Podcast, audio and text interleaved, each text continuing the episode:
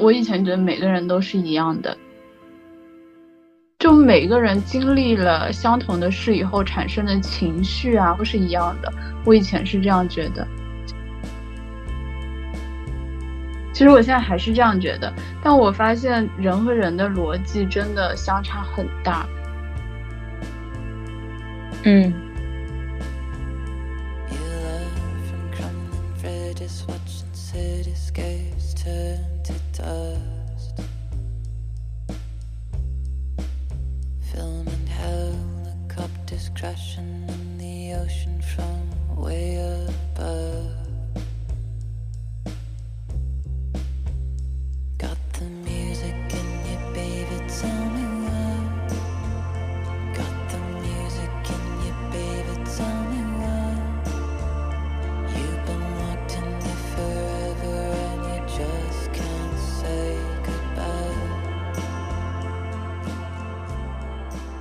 我今天其实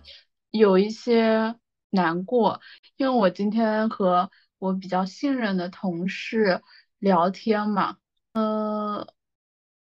发现了一些让你觉得很反差，或者说根本性不一样的东西。嗯，对，就是说我有一个同事是我比较欣赏的，因为我觉得他好自我，就是他，他就他就是很自我。然后今天。我们就三个人一起聊天的时候嘛，我讲话讲到一半的时候，他突然打断我，就开始讲其他什么东西，就跟别人突然分享其他什么东西，就和小时候就我妈忽视我的那个样子 一模一样。然后我就我就表达了我的不满嘛，嗯，我以为。他可以理解我不满，然后我我很平静的表达我的不满的时候，我说你就是刚刚什么时候，你为什么要打断我或者什么的？我觉得他他的情绪是有一些愤慨的，的意思有点攻击性，然后他好像开始质问我，然后就是说我我没有必要表达这个，因为无论我表达了什么，他一个是他他都不会改，第二个是如果你要什么什么的话。就是反正就是要么就是你自己离开这个环境什么什么的，他觉得说我在改变他或者什么的，哦，我就我觉得我处理这种问题比你得心应手哎，你会怎么处理啊？我还挺迷茫的。我觉得生活里老遇到这样的人，就也很正常，是因为我接受人是多元然后复杂的。他可以，比如说有时候跟我很友好，然后非常的 nice，或者说我能认为我跟他在某些观点上的看法一致，但同时我也呃很清楚我们之间的不同，细微的差别有时候又像一个鸿沟一样，就嗯，我觉得可能是因为我对人性的洞察比较敏锐，或者说就是比较。嗯，因为我很敏感吧，可能在这个地方，比如说像我身边有的朋友就会出现这种情况，他有的时候可能莫名其妙，或者说我没 get 到他的点吧，突然他的语言带有攻击性，而且我有一个点是因为我为什么能接受别人这样，是因为我接受我自己这样，我觉得我有时候也会这样，不管是说你侵蚀到了我的自我，或者说我一下子当下情绪我很懒惰，我就是不想听你巴拉巴拉。或者说，我就是觉得说，哎呀，既然都改变不了这个环境，那又如何？就是，嗯，可能是因为在这个环境里，我们本来产生的一些情绪，它就是很负面的，不管是愤慨、攻击性，或者说很无所谓，嗯，或者说很失望、很悲观，怎么样也好。嗯，其实你可以，对我接受我自己这样，所以我也能接受别人这样。那那还有后面呢，就还是挺迷茫。我感觉，就因为我们是三个人嘛，然后另另一个人就是一开始的时候，那我的那个同事很愤慨，他他就说，但是我没有恶意啊，我我忽略打断你的话，我没有恶意，我我根本就没有注意到你在说话，我没有注意到我在打断你说话这件事儿。呃，他没有主观带有恶意，嗯，这个这个是他习惯性的，但对于我来说的话。我其实并不在意你的你有没有恶意这件事，我在意的就是当时当下发生的这件事儿，就是他让我开心或者不开心，我在意的是这个，因为其实对我来说，他相较于这个人的性格什么的，我其实没有很在意，我更在意的是我的体验吧。然后另一个同事他也是这种感觉，就他会觉得说，嗯，我知道你的，我了解你的性格，但其实我觉得了解这是了解别人的性格这句话就很很荒谬。连自己的性格都很难了解，怎么可能会了解别人的性格呢？但他意思就是说，我知道你是没有恶意的，就是说你的行为可能有一些不妥什么的，但我知道你是没有恶意的，我也不会产生不好的情绪。就是另一个同事他也这样说，但我总觉得好像和我的感受不一样，所以我就很迷茫。哇，我好想说那英的那个名言啊。什么？这很难评。我祝他成功吧。为什么？不是是这样子的，其实你们这个事情很主观。我刚刚听了你的那个描述之后，我就觉得你完全可以尊重你自己的感受，就当下你觉得不舒服了，然后你可以提出来，然后你包括说你你为什么后面会觉得迷茫，或者说有点不开心，当然是因为当下你的感受就是觉得受伤或者说不舒服了呀。嗯，就是你主观的感受就是这样，但是具体是可我不知道，就是同事他们到底是，呃，如他所说是没有恶意的，他没有注意到这个事情，还是说他可能是带有攻击性，然后他忽略掉了这个攻击性这样的行为，这个事情很主观，就是他的那边也很主观，所以说这很难评，因为但中间我觉得有一个很细微的界限，那就是。你们谁更愿意考虑对方的感受多一点？就我觉得这个就是包括亲密关系里也是这样，有一个那种心甘情愿这个词在里面，你知道吗？嗯，而且后面就是那个同事他说的话又让我很难过，因为我不是好想笑，我经常给他分享端的文章啊或者什么之类的嘛，因为在很几个月前或者。去年啊什么的时候，我们经常会走好几公里的路，然后夜聊这些事儿，或者我给他分享很多的呃那种文章什么之类的嘛。然后他那天在这个事件发生以后，他又续上那个话，他说其实你最近给我分享的那些什么我都没有空看或者什么的，我最近根本不想聊这些东西。然后我就觉得很。很奇葩，就是我没法理解他们的逻辑。然后他又话锋一转，然后又开始说另一个同事，他就是这时候对着另一个同事的眼睛，然后又谈到了另外另外一个不在场的一个同事，就是说那个同事就从来不会说这些东西，就不会聊一些很很有深度的内容，他只着眼于眼前的那些吃喝啊什么之类的。然后我就很羡慕他，然后什么之类的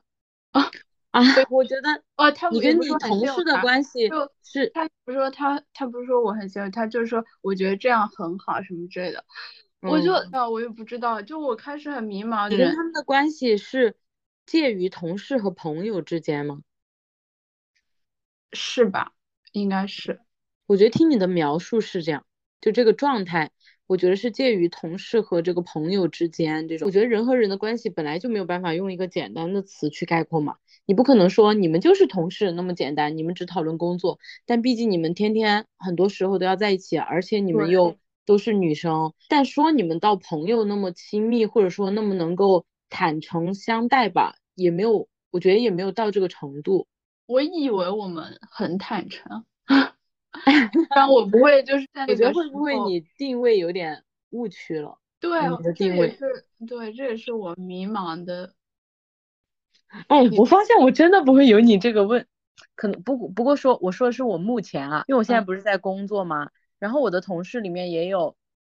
几个女生，然后我对他们就是。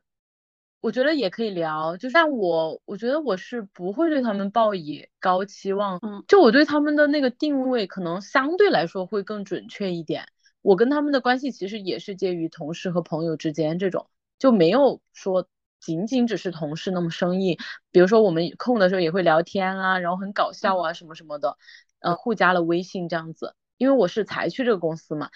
但我觉得我不会对他们抱以这样的期望，或者说我不会给他们一些。我们进行私交，然后比较亲密的可能性，是因为我本我很清楚他们跟我在哪些地方类似，哪些地方又非常不同。嗯，所以我的定位会比较准确一些。就我觉得，嗯，但有可能你们相处的时间不是很久。是有这个原因，但我自己是感觉啊，就不管我们相处久不久，我是觉得说，我好像我这个人的处理方式就是这样，会很清楚我跟这个人到哪一步 OK 这样子。啊，我觉得可能对我来说，我还有一个就是，因为我我自己的喜好是我很欣赏非常自我的女人，所以我我我觉得是这样。你可以欣赏他们呀，你也可以想想要跟他们做朋友啊。但如果说对方 get 不到你，或者说就是说对方对方觉得你给他压力了，或者说就是期望怎么样了，那就嗯，我觉得主要是这个东西是一个双方的事情，就像友谊这样子，就是它是一个双方。如果说你你希望分享的东西他接得住，那就很好啊。如果说就说出那样的话，我就觉得他不想接。就是说白了就是不想接，但我觉得就很受伤。他就是这样，在当下那个时刻，就是在我情绪不好的时候，但我又完全欣赏，就完全不在意别人的感觉，他的这种，我我又很完全欣赏这种 方式。我发现你有点受虐倾向。因为你不觉得一个女性就是她要在这样一个环境里面，她的行为完全自我很了，就是很不容易吗？嗯，我是这样想的啊，我觉得自我这个东西吧，它包含自私嘛。我是觉得一个人的自我是需要去保持一个平衡的，就是。嗯，尽量的不要去伤害到别人，或者说就是知道，可能我自己也是在这种阶段，我在摸索一种，就是说让我的自我既能够保持，同时他也能够跟这个世界尽量的吧和平相处的这种姿态。嗯，我感觉好像也是。然后其实今天还有一个 让我伤心的点是，就我觉得他们对男性的态度是，也是我不满意的。比如说，你举。举一点具体的例子，就比如说那同事，他总给我推那一个陌生女人的来信，嗯，哦，那个书没有看过那本书，我觉得那个书我看过，就是这个书，哦，我的感情也很复杂，对这个书，说实话，你看完了吗？哦，看完了，就花了很短的时间就看完了，嗯，但我觉得他，呃，一方面我觉得他非常无聊，而且我觉得很自恋。就是男性的那种自恋，我就感觉这个书一定是一个男的写的，他真的是一个男的写的，就是 一个男的在那里自恋，然后自恋到说有一个女的为他付出了所有，他的一生。只有我，我今天最迷茫点可能是在于我对那个同事的认知可能有错误。我想了很久以后，我发现，就比如说他一定要在精神上找一个他羡慕的对象。我们刚刚。说到那个谈话里面，他提到了就当时不在场的一个同事，他说他觉得那个同事很好，因为他不会关注很有深度的内容，就他只着眼于眼前的吃喝这些。你说这个，我跟你说，我想到爱迪生的，他说如果说人类就是只会吃喝玩的话，那就是侏罗的生活。主要是那个不在场的同事吧，我其实也挺欣赏他的，但我觉得他根本不是他讲的那样。我觉得那个同事是，就是我见过最温柔的人。但我觉得这个温柔在自己的自洽里的。对，就我觉得这种温柔，其实我觉得是以压抑自己的情绪啊、人性啊，就是这种来实现的。他只是我我迷茫那个同事，他向往的是一个我自己认为并不健康的一件一个顺从，对一种方式吧。然后我觉得我可能。这样一说，我觉得还蛮有趣的。她又是一个，就是我见过最自我的女性，但是她同时，我觉得她的精神上并不十分的独立。一个是她，他一直给我推荐那个一个陌生女人的来信，另一个是我发现他，他好像有一会，嗯，寻找一个另外一个个体去追随他，然后去依赖他，或者也不是说依赖，精神上去追随他，这样，我觉得还挺。挺神奇的，嗯，哎，再说一下那个一个陌生女人的来信吧。就是我对这个小说吧，就是情感也挺复杂的。我第一个想法就刚刚我跟你说的，我觉得他一定是个男作家，而且很自恋，然后是一个那种自我感动很高浓度的一一篇文。然后，但另外一个角度，我又会觉得说，你知道，就是它是一种那种浪漫化，而且它是一种极度浪漫的感觉，艺术家的那种象征，是不是？就是你说那种话术那种欺骗性，文字的欺骗性，有一点。我觉得巧言令色，但是你又没有办法去否认这种文字当中的当中的燃烧性，因为他整篇文章像像一个火一样，就是这个女人她为了一个根本连她都不知道是谁的一个男的，燃烧了自己的一生，而且是以非常迅猛和那种急速的一个姿态。哎，你看这个名字就知道了嘛，一个陌生女人来信，我觉得她很像那种艺术家的那种极度浪漫化的那种精神，所以说我对这篇文章的那种很复杂，因为我感觉我自己其实现在所在的阶段，我也一直在摸索这个东西，就是文学文字或者说这些艺术艺术创作、精神啊、哲学啊这些东西，诗歌、电影，嗯，带给大家的这种震撼、感动。或者说这种燃烧的生命力，同时我又很怀疑他的这种巧言令色，或者说他背后究竟是一种怎样的姿态？嗯，其实如果你要说文字、呃，文学、艺术这种之类的，我又觉得就是它极端一点啊什么的，我觉得都挺好的。嗯。对呀，所以说复杂就复杂在这儿。比如说，呃，我前段时间看一本书，它有写到说，其实根本没有艺术这件事，唯一的艺术就是艺术家的人格，就是说艺术家的性格才是艺术这件事情。我觉得我也认，也不是说认同，就是我也被这句话触动到，是因为我也很欣赏那种极度自我。就像比如说前段时间我们讨论那个电影啊，《宇宙探索编辑部》，它带给我的感觉也是这样的。一方面，我是很为那种精神上，然后大受震动的。就是我们没有必要用社会社会性去思考一件作品，它可能不是那么全面的。就一件艺术作品，它可能不是那么全面的。但我觉得最重要的是，它能让我们看到，就我们生活在这个集体社会中触碰不到的那个自我。可是我又想说。我们真的可以避免，就是艺术作品里面去避免掉社会性吗？因为我觉得这个就是，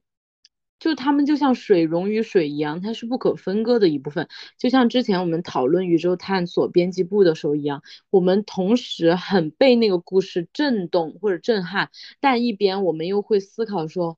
嗯，这个故事里面的这种女性角色都是很刻板的，然后他的女儿这个角色是很诡异的。我觉得。他没有办法去脱离，就是艺术创作，他没有办法去脱离社会语境。嗯，所以我的感觉是很复杂的。而且我在面临很多的这个文学作品的时候，你看过房思琪的《初恋乐园》吗？我没有哎。嗯，我觉得真的就是他一直在，我觉得房思琪《初恋乐园》就是林奕涵，他一直在质问自己，就是。文学它的背后究竟是不是就所我们所谓的艺术？它背后究竟是不是巧言令色？是不是欺骗？是不是虚伪？是不是这种人人性的肮脏？我觉得就是一一个很无解的我觉得问题。我觉得就是有可能啊。对，但是，哎，我有的时候又很被那种文字所打动，或者说被那种纯洁性打动。但除了艺术之外。又有什么就可以如此光明正大的将人性中的丑陋、肮脏的那个部分摆上，就是台面让大家欣赏的？嗯，我觉得这里面有一个点是，呃，不是说文学艺术把它表现出来，而是有的人他用这个艺术去掩盖自己的那个肮脏，他的他的侧重点是在这里。啊，确实，实际上是这样，就是说，确实，之前有个案子闹得也挺大，就是那个鲍玉明案，因为他是个律师，他深知法律的漏洞，然后他利用自己的职权去诱奸未成年人，诱奸了未成年的女孩子。我觉得这个就跟我刚刚讨论的那个侧重点很像，就有的人他是在利用这个文学或者艺术去犯罪、去作案、去呃实施自己很多肮脏的想法这样子。前几个月我看了一本书，就是讲宋朝的那个时候的一些风俗啊或者什么的嘛，然后里面就是有很多可以吐槽的，就是讲孕妇怀孕的时候不能吃烤鸭，为什么不能吃？你猜是什么？你你知道有什么就是医学的理论吗？医学理论啊，是不是因为鸭子的毒素比较大什么之类的？因为是因为那鸭子它烤的时候，就它是倒挂着的，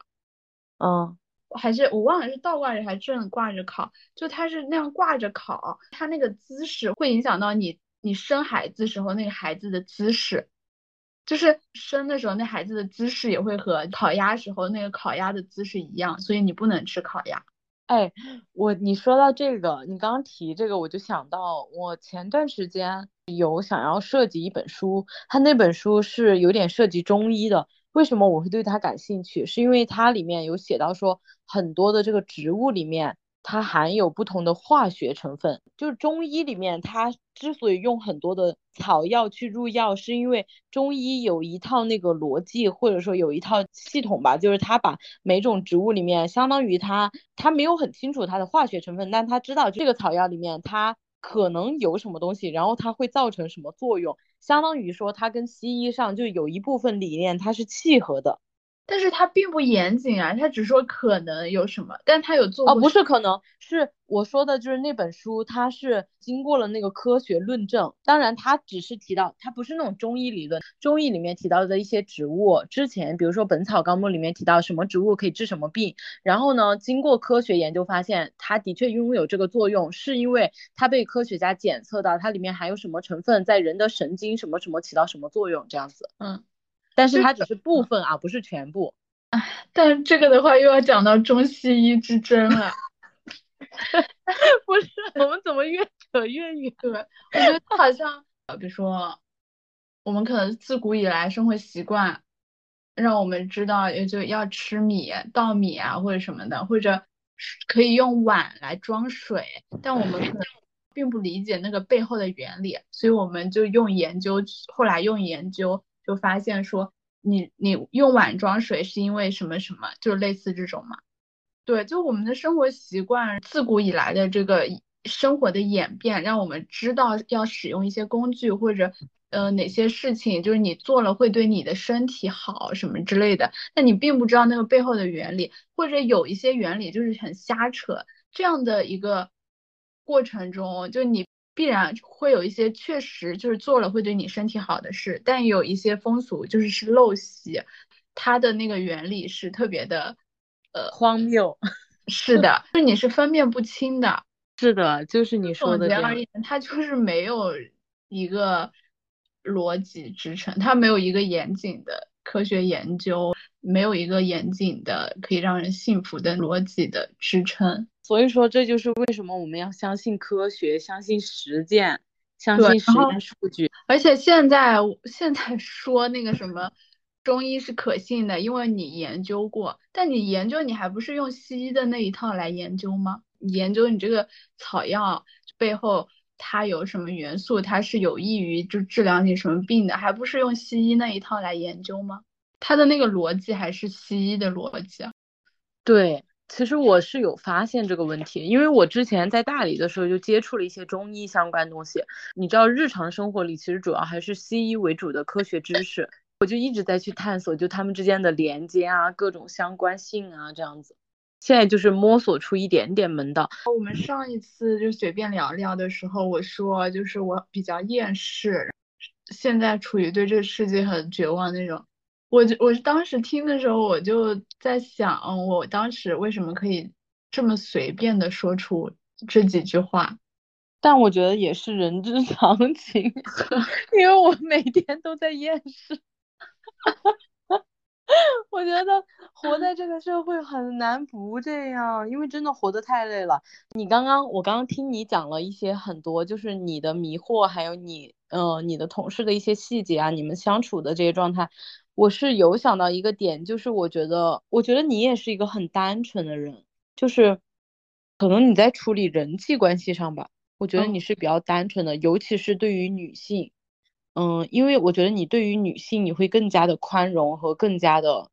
这鼓励性吧。就像你说的，如果说在生活当中，尤其在工作里遇到一个这么自我的人，然后你会很欣赏他，很想跟他做朋友。但我觉得是这样子，我我觉得我跟你不一样的地方是在于。我很清楚，有的人的自我，它是一种，嗯，尤其是女性吧。哦，我这样跟你，我觉得说很多女性在我们这个社会里，你知道，她也可以混到就是很好的职位，女市长什么的吗？我我是这样认为的，她们只是一个女性的躯体，然后她是一个男的的大脑。还有一个点，这这个是最极端的一个例子啊。但是我觉得在日常生活当中，我遇到的女性啊，我个人感受也是很复杂的。是因为我觉得说这个啊，你说到这个，我突然想，我好像我念初中的时候，我看了一篇，当时谷歌的副总裁，就是当时那副总裁是一个女性嘛，她就接受采访的时候，就记者问她说，你觉得现在就是大家都叫你女强人，你你什么感受什么之类？她说我并不喜欢女强人这个称号，因为。这其实这个称号并没有把她当成一个女性，而是把她当成一个像男人的女性，所以她觉得她不不喜欢这个。然后你继续说，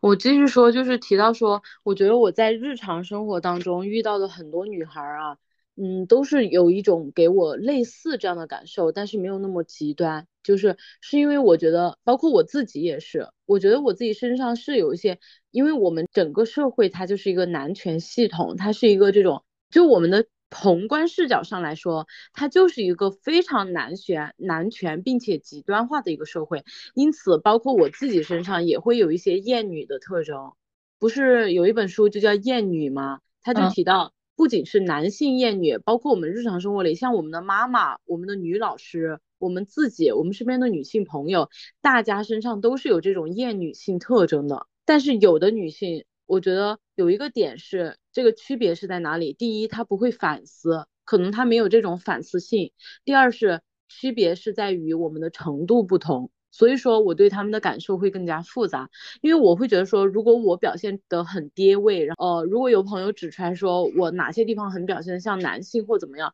有可能我当下没有意识到，但我会不断的去回想、反思和嗯，让我自己改变这个事情，就是让我自己去尽量的去不要这样子做。嗯，如果你觉得我爹，你觉得我就是说教性很强，觉得我指导性很强，那我就慢慢的改掉这个东西，因为我也不认可他，可能他是这个社会赋予我的一些属性啊。但是我觉得有一些女孩，我在日常生活里，她们是没有这种反思性的。还有就是程度上的不同，程度上的不同，就有的人他的爹味很强。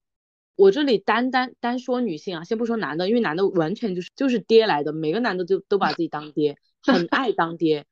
前两天我去打台球，我跟那男的根本不认识，那男的从我旁边走过去，非要来指导我怎么打，我当下就直接说了一句：“这也太爹了吧！”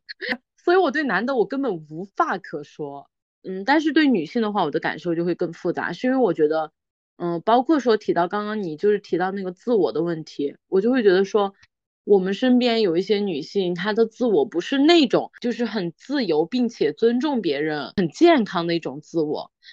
反而她是一种在这个社会长期压抑形成的一种极端性和一种不健康的自我。怎么说呢？哎，反正我感觉有一个很重要的点就是反省自己这个能力很重要，就这个态度也很重要。我觉得人一定要不断的去反省自己。不管你是一个男性还是一个女性，因为我们女性也生活在这个社会，本来就很不容易嘛。我们沾染上这些爹味啊，这这种的时候，我们就是要去修改它，不断的去修正它，因此我们才能一步步的往前进的。如果说就你同事他们，我觉得他他的那种自我，他可能会有攻击性或者伤害到别人，或者说他很欣赏的那种自我，比如说他不是说说到说。他说他很欣赏别人像就是这种什么都不想，想吃就吃，想睡想睡就睡的那种生活态度嘛？但是我们都知道这种态度，他其实也不是不是想吃，就是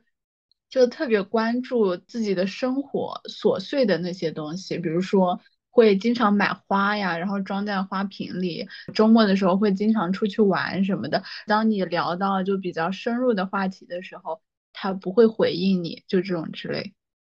嗯，他不会参与进比较深深入的那种社会性的话。那我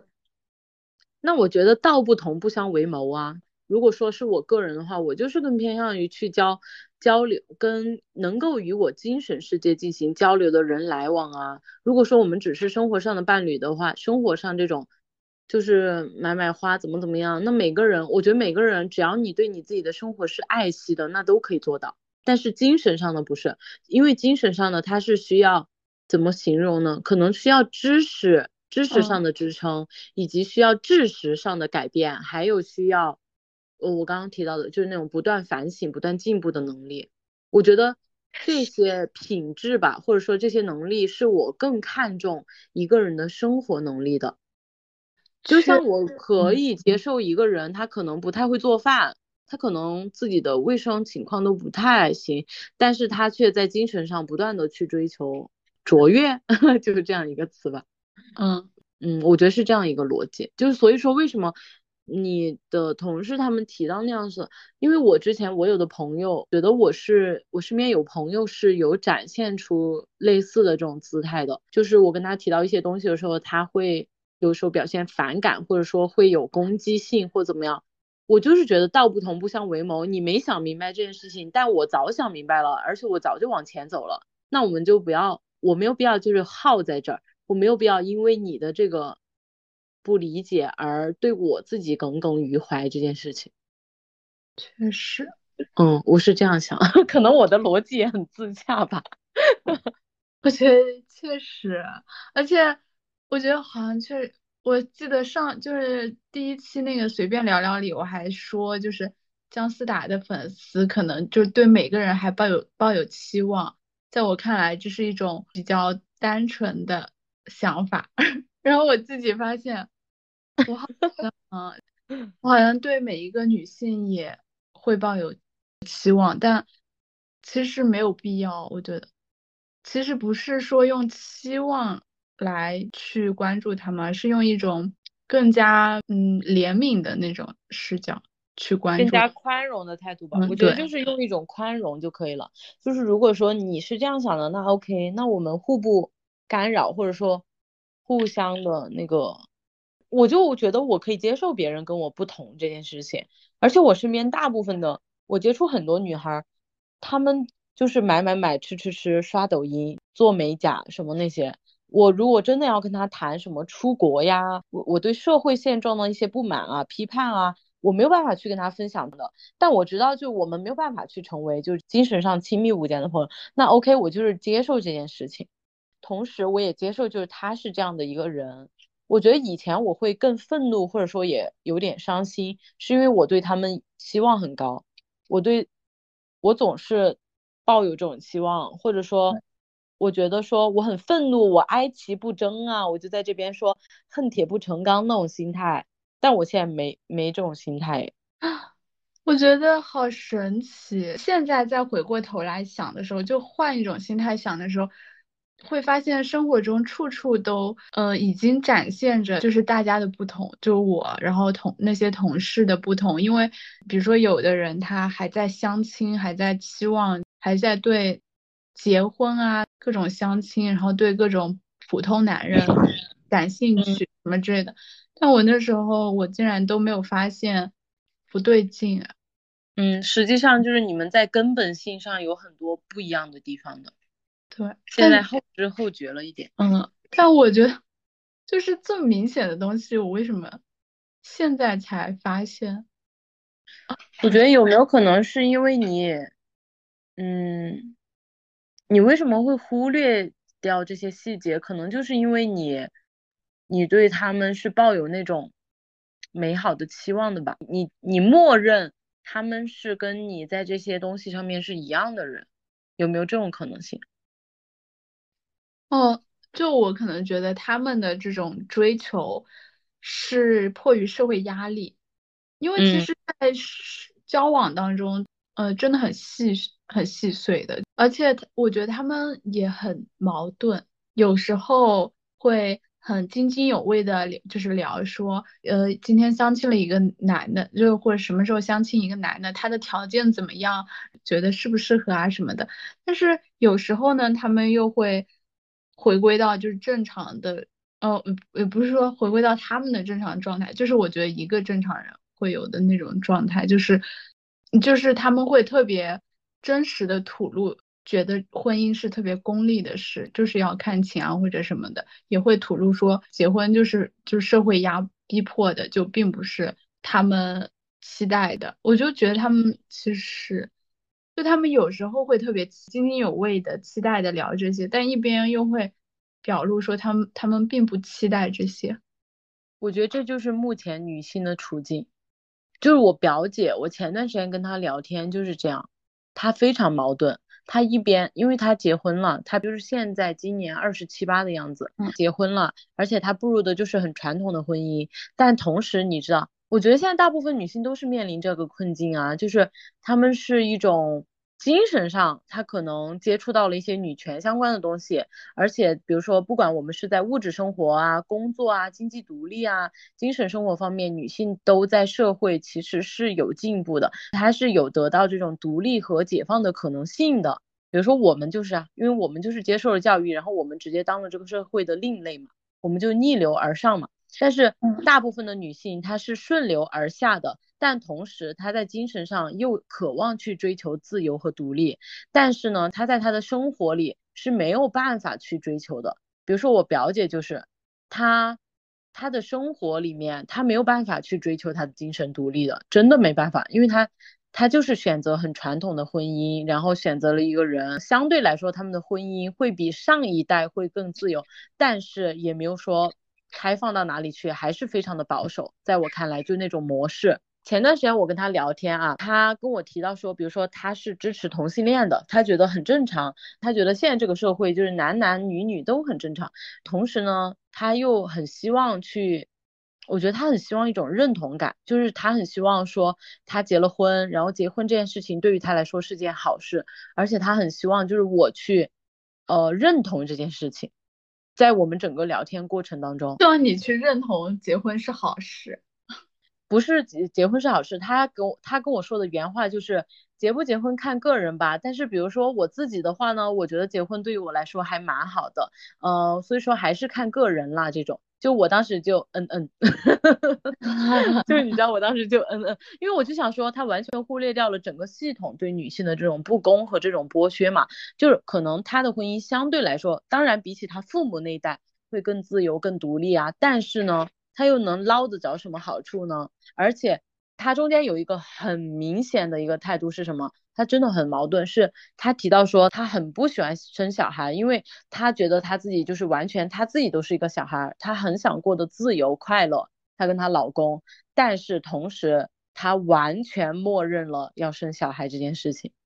完全的默认。我跟你说，嗯，他完全就会觉得说能过两年吧，然后就生了，然后怎么怎么样这样子。所以说，我觉得他非常矛盾，而且我也觉得这个就是广大女性普遍的一个困境和这种矛盾点，也是我们刚刚讨论到，包括你同事他们，其实我觉得他们跟这个很类似。呃，当然，其实我们我们自己也是身处漩涡的人嘛，就是我们自己其实也是有这些相似性的，但是只是说我们可能比他们更勇敢，或者我们比他们自由的程度更高，我们比他们更另类，我们承受的代价也会更重。你觉得我们承受的代价更重吗？其实我不是这样觉得的，在世 俗层面上，当然很多人是觉得说我们承受。哎，说前我跟就我女朋友就是林媛恋爱的时候，当时我老师跟我提过一嘴，他说我们是选择了一条在冰面上行走的路。他说虽然这条路更自由，但是也更艰难阻阻，因为异性恋，然后。你知道，就是选择顺从的人生啊，然后怎么样，在我们这个社会是可以得到很多的好处的。包括他就提到说，很多夫妻在婚后积累财产的速度会会非常的快，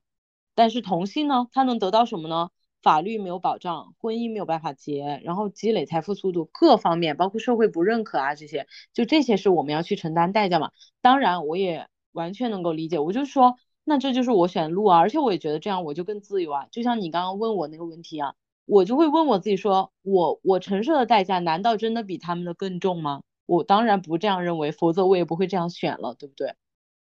这样一番谈话下来，我感觉我的心态还是原来那个心态，还是很迷茫。哈哈哈，那就对了，因为人生是没有答案的。我觉得我们的路就是在迷茫当中，然后不断的往前进一点点，可能有的时候还会倒退或者退一大步，但是我们只要总体的趋势是，嗯，就是在这个迷茫当中去驱散这个迷雾啊，一点一点的往前走就好了。唉，就是我回想，我接下来我还得去经历那些不开心的琐碎的事，就是当他们津津有味的聊着一些。呃，比如说像相亲啊，然后聊着说我自己买的房，然后我父母住在那儿，就我父母给我做早饭啊，我没睡，他们来管我啊，就这种事情的时候，我还要压制住我自己不认可的想法，我只能在心里默默的不认可，我要压制住我表达不认可说话的欲望。我觉得是要找一种平衡，它并不代表说你完全压制你自己的想法，这样也是不健康的。嗯，比如说我跟我的同事啊，当他们说到一些我完全不感兴趣，或者说我不认可的话题啊，一些话语的时候，我我会去反问他，我会去当那个提问者，嗯，或者说我就会去质问他的一些逻辑，还有我会提出来我的想法，呃，当然我会用一种巧妙的方式啊，用一种让他不那么反感或者说具有攻击性的方式，因为很多人当他听到反对意见和那种。对自己的质疑的时候，他会马上展现出一个自我防御的姿态嘛，就会出现攻击性话语啊。而且我觉得女女性很容易这样的，因为女性本来就活在一个很不安，然后本来我们的生活里就充斥着质疑啊、不安啊、危险啊这样的因素，所以说我也能够理解这种攻击性，因为我自己有时候也会表现出来这个攻击性，嗯。但我觉得是要去寻找一个微妙的平衡，哎，这个平衡有可能不是说你能做的很完美，但是你只要想办法就是去做就可以了。比如说我我同事有的时候跟我聊到结婚这个话题啊，就是听不得的那种言论，比如他会说啊，当然还是要结婚呐，然后怎么怎么样，怎么怎么样，说结婚是一个当然是应该的啊，我就会说。那我就是不要结婚啊？为什么呢？因为怎么怎么样？我同事就无言以对嘛。但是我们又都，你知道，就是那种很巧妙的一个语境，我我们都同时理解对方的处境，但同时又都有点不太认同这种感觉。我觉得就是这个状态呀，接受它就好了。我 我并不接受，不过我觉得也挺好。你这样保持你的愤怒也挺好的。不要压抑你自己。我觉得，我不知道，我明明是一个 E 的人格嘛，嗯，是需要和外界对话获得力量的那种。但是我觉得很苦闷，工作中也不是说工作中必须要和同事保持交流，但是因为我的工作是坐班的，所以我生活中大部分的时间都浪费在了公司，这所以我，但是我在公司里，我和我的同事，我。没有办法和在与他们的谈话中获得能量，而且我大大多数时候我只能扮演那个沉默的角色，因为我对他们的话题实在不是很认可。觉得我现在的那个工作状态跟你是一样的，过班的。嗯，我觉得我还可以分享一件小事，我刚刚聊到我们可能有一个小团体嘛，同事的小团体嘛，我刚刚就和我。产生对话的那个同事，他提到的一个他他呃觉得特别羡慕的那个同事，就和我对话那个同事就称为同事 A 吧，在场的第二个同事就称为同事 B 吧，然后那个同事 A 他提到他特别羡慕的那个不在场的同事，我们就称称他为同事 C 吧。他们就这个小团体最近就总爱叫那个同事 C 是小仙女，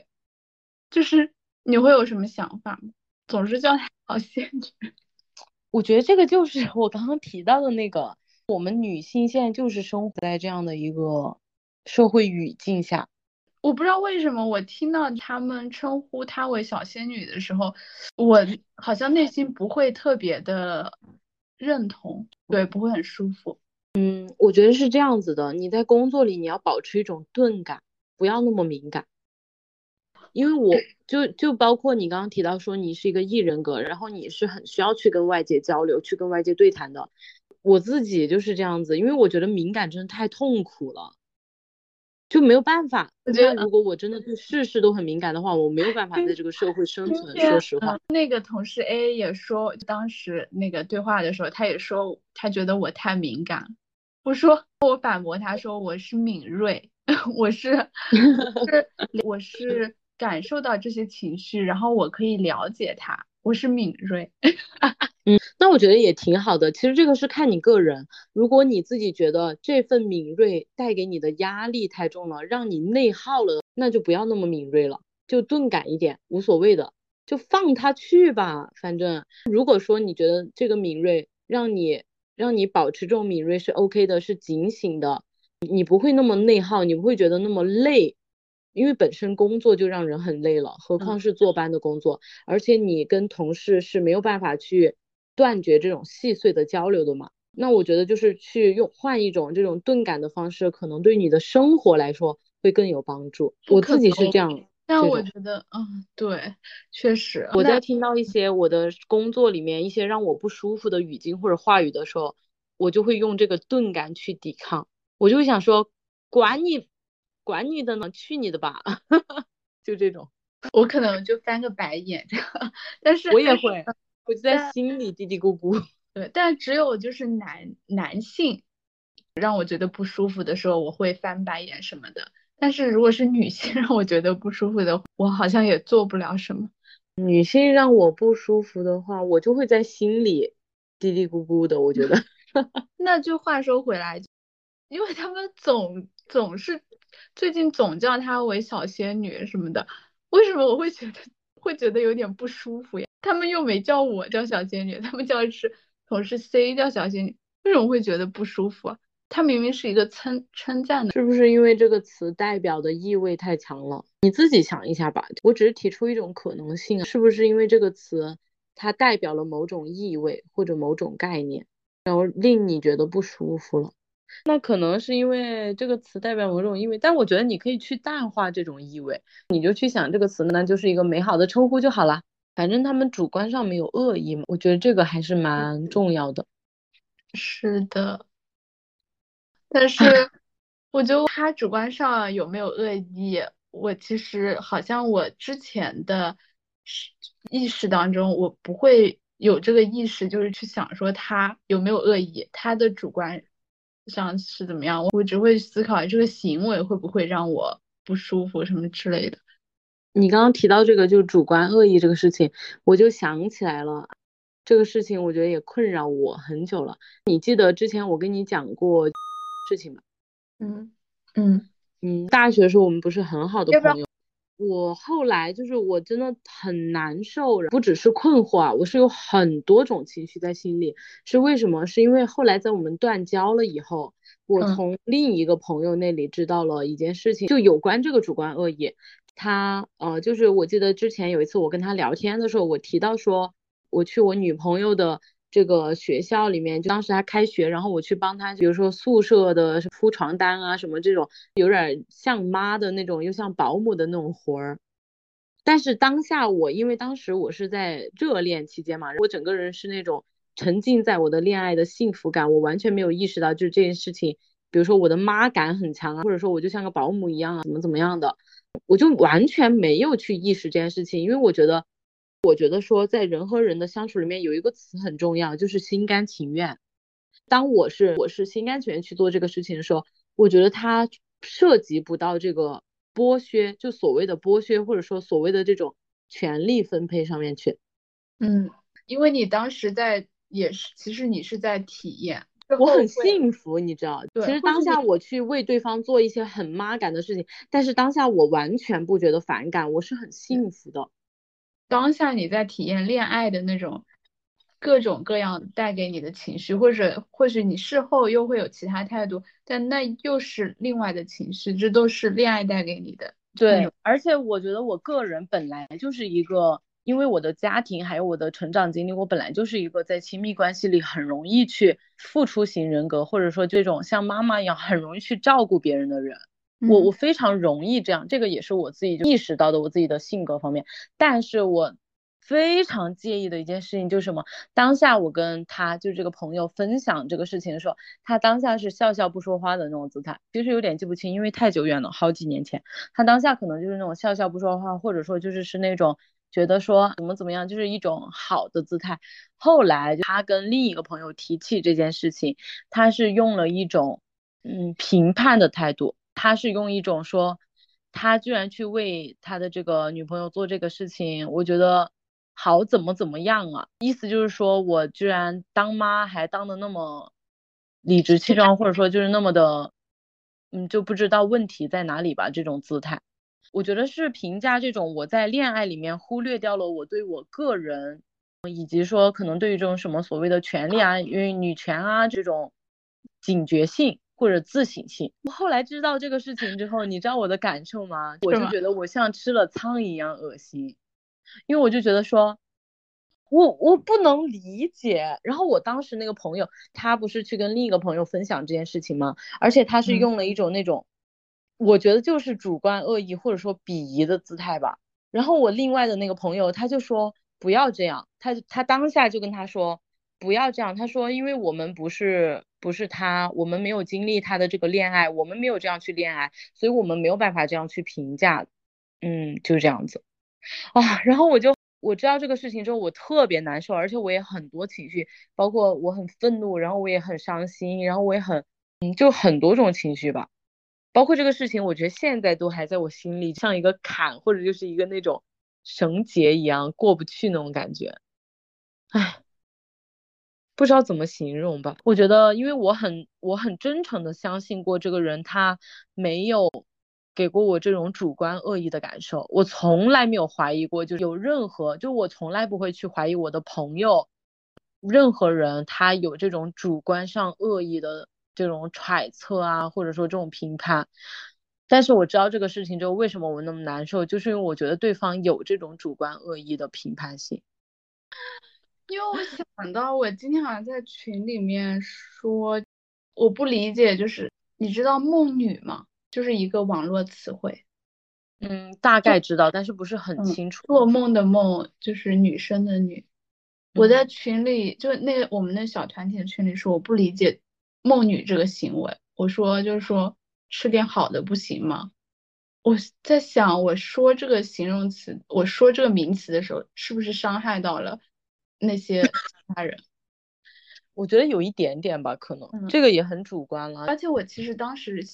说呃说这个的时候，就你知道吧，自我有时候是很尖锐的。我我当时说这个的时候，我可能也会有一点意识到，可能我们的小团体里面有一些女生，她可能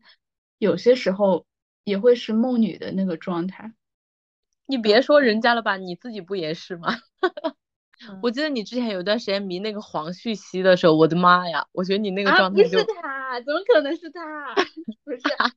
好了好了，反正不管是谁吧，我觉得你是有条件的。我我是说，这是我观察了一圈文化男、女权男，我发现这种文化男和女权男的评论区就有挺多梦女的。然后我说我不理解，说吃点好的不行吗？然后我又解释说。男的看身材和脸就可以了，没有必要对男的脑子抱有幻想。嗯，但我觉得你这个话不算主观恶意。我觉得主观恶意和非主观恶意之间啊，它其实是有可以说很明确吧，但是也也可以说是很细微的一条界限。我细看这段话，它其实有很多不妥。其实我内心是有很多的排除了很多条件的，就比如说。嗯，我当时说的男男性指的是普通男性，就是是平庸的男性，不是那种就比如说像列夫托尔斯泰啊，就是 点就不是这种真正有可能对女性对整个人类带有怜悯心的。但其实普平庸的男性他他没法对女性带有这种同理心，就更别提就对人类有这种同理心。在我看来都是很平庸的啊。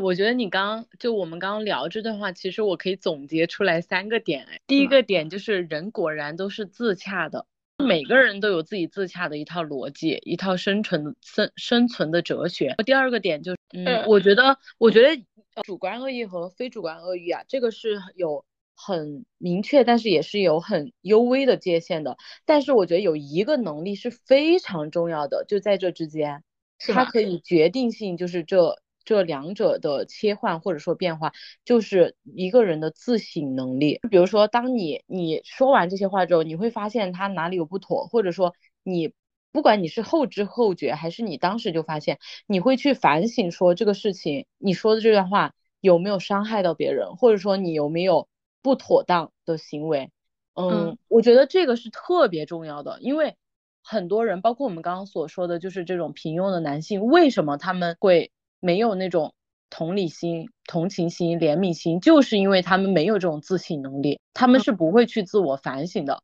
他们坚信自己的逻辑正确，他们有一套深以为然的生存哲学，并深以为道。我觉得这个特别重要，因为我觉得为什么我刚刚谈到我朋友的那个例子的时候，我会说我很难受啊，或者说我的情绪很复杂，是因为我我当下我听完那个描述之后，我觉得说。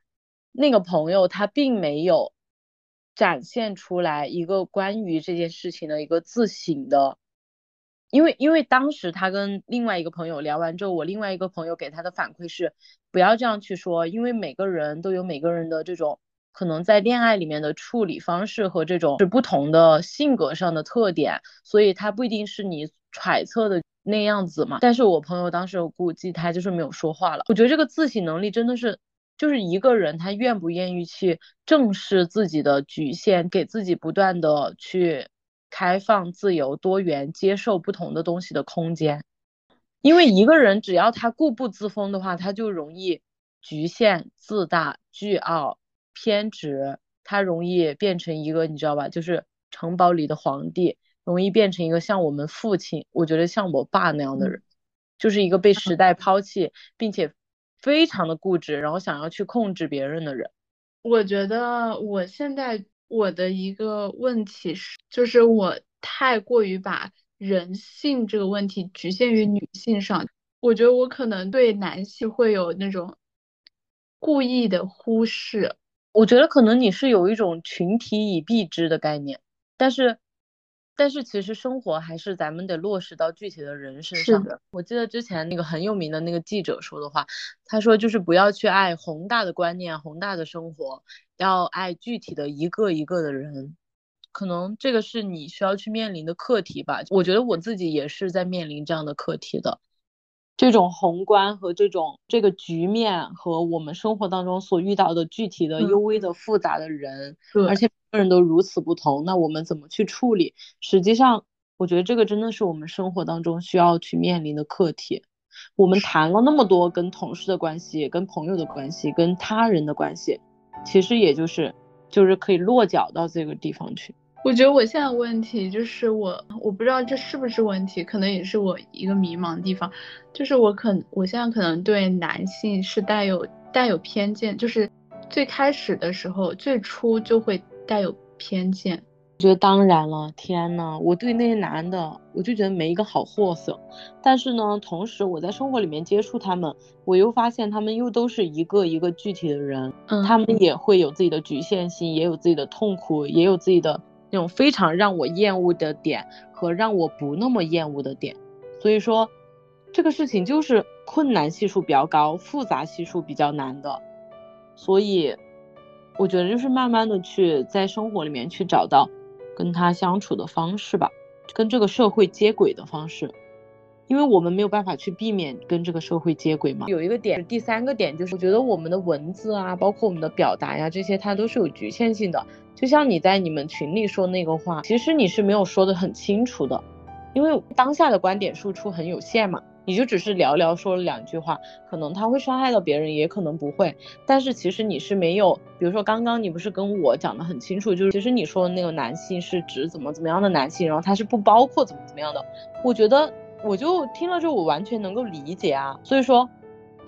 为什么人和人之间会出现矛盾，或者说出现这种怎么形容呢？这种复杂性，这种不同吧，就是因为我们的，包括我们的媒介，其实它也是很局限的。然后我们每个人的观念呢，又都是由这些局限性组成的。我们的这个自洽，它其实是由一部分就是比较局限的东西去组成这个自洽的。观点输出本来就是这样一件事情嘛，我没有办法去说把我的观点拆解成每一个清晰的字，然后把我的思想完全转化出来。啊，是的，能懂则懂吧。那懂你的人。咱用姜思达的一句话啊，懂你的人，懂你的人不需要不需要你去解释，不懂你的人解释了也没用。但是作为我们个体来说，确实是需要不断的反省。嗯，我觉得可能我这段时间疏于反省。我觉得咱们的状态就是也不要对自己太苛刻啊。正常的，像聊天其实就是一种反省，尤其是对女性，其实也不用那么苛刻。我觉得我现在不如以前愤怒，有一个很重要原因就是这样。我觉得我对我身边的女性不再那么苛刻了，包括我的表姐，上次她跟我分享就是她的这个婚姻的一些概念时候，其实当下我是一种很复杂的心态嘛，因为我就觉得说。你知道他很想跟我证明他的选择，我就很复杂，因为我同时又能又能够理解他，但我同时又觉得很我我很鄙夷这种选择，因为我根本就不认可这个选择啊，就我根本就不认可婚姻，也不不认可就是他所做的事，但同时我又能理解他的处境，能够理解他在思想上想去进步，但他在现实生活当中困步难行的那种处境。嗯，所以说我觉得。我没有像以前那么愤怒，是因为我能够去，嗯，可能还是那个，就是说我想要去找到一个平衡点，让我自己不管是对于我的观念还是我的生活，我觉得都可以让我自己的姿态更舒服吧。其实我觉得，反正我现在就是，是作为一个平庸的人，我想要，但是我却不甘平庸。的一个状态，所以，嗯，我可能现在还对很多的人或者是抱有抱有偏见，然后很多的事还很迷茫什么的，有时候又会疏于反省，但是有时候又会突然不甘于只做这样一个对很多事没有那么清晰，对很多人还抱有一定的偏见这样的一个状态。我可能希望，就即使我觉得。可能根本做不到，但是即使我一边劝慰自己我做不到这些，但是我可能还是控制不住的会去追求，想要对社会事件集体更清晰，然后想要对个体更包容，对个体更平等的对待，但是同时，呃，这种平等的对待又不会影响到我对集体事件、公共事件的那种。因为这种包容而产生的一些不大正确的选择，或者支持，或者反对之类的，我觉得就是让自己有一个点，就是要让自己舒服一点，真的，因为咱们的生活已经挺不容易的了。如果说真的一直陷在那种就比较差的情绪里的话，我觉得关键是对生活会有比较大的影响。我其实主要顾虑是这个。因为我觉得生活已经很不容易了，我只想让自己轻松一点。那有的时候就放过你自己，但是你在意识上去警醒，但是呢，在生活当中放过你自己。对，对，是的，生活中允许你自己就做一个平庸的人。对，我觉得是允许这种平庸的时刻，真的。但在意识上，可能很多时候我。自然流露出的那些激情啊，或者什么的，可能就在于我不甘于平庸的那些时刻。嗯，那也挺好的，保持愤怒。真的，愤怒有的时候也是一个很好的东西的。我说，那我们就到这里吧。那就就这样吧。可以，主要是因为时间有点晚了，不然我觉得可以聊的。因为主要是要上班啊，是的，是的，工作就是生活当中最大的病，所以说工作一旦工作了以后的话，你生活当中别的让你感到痛苦的小病都不足为惧了。嗯，拜拜，那拜拜喽。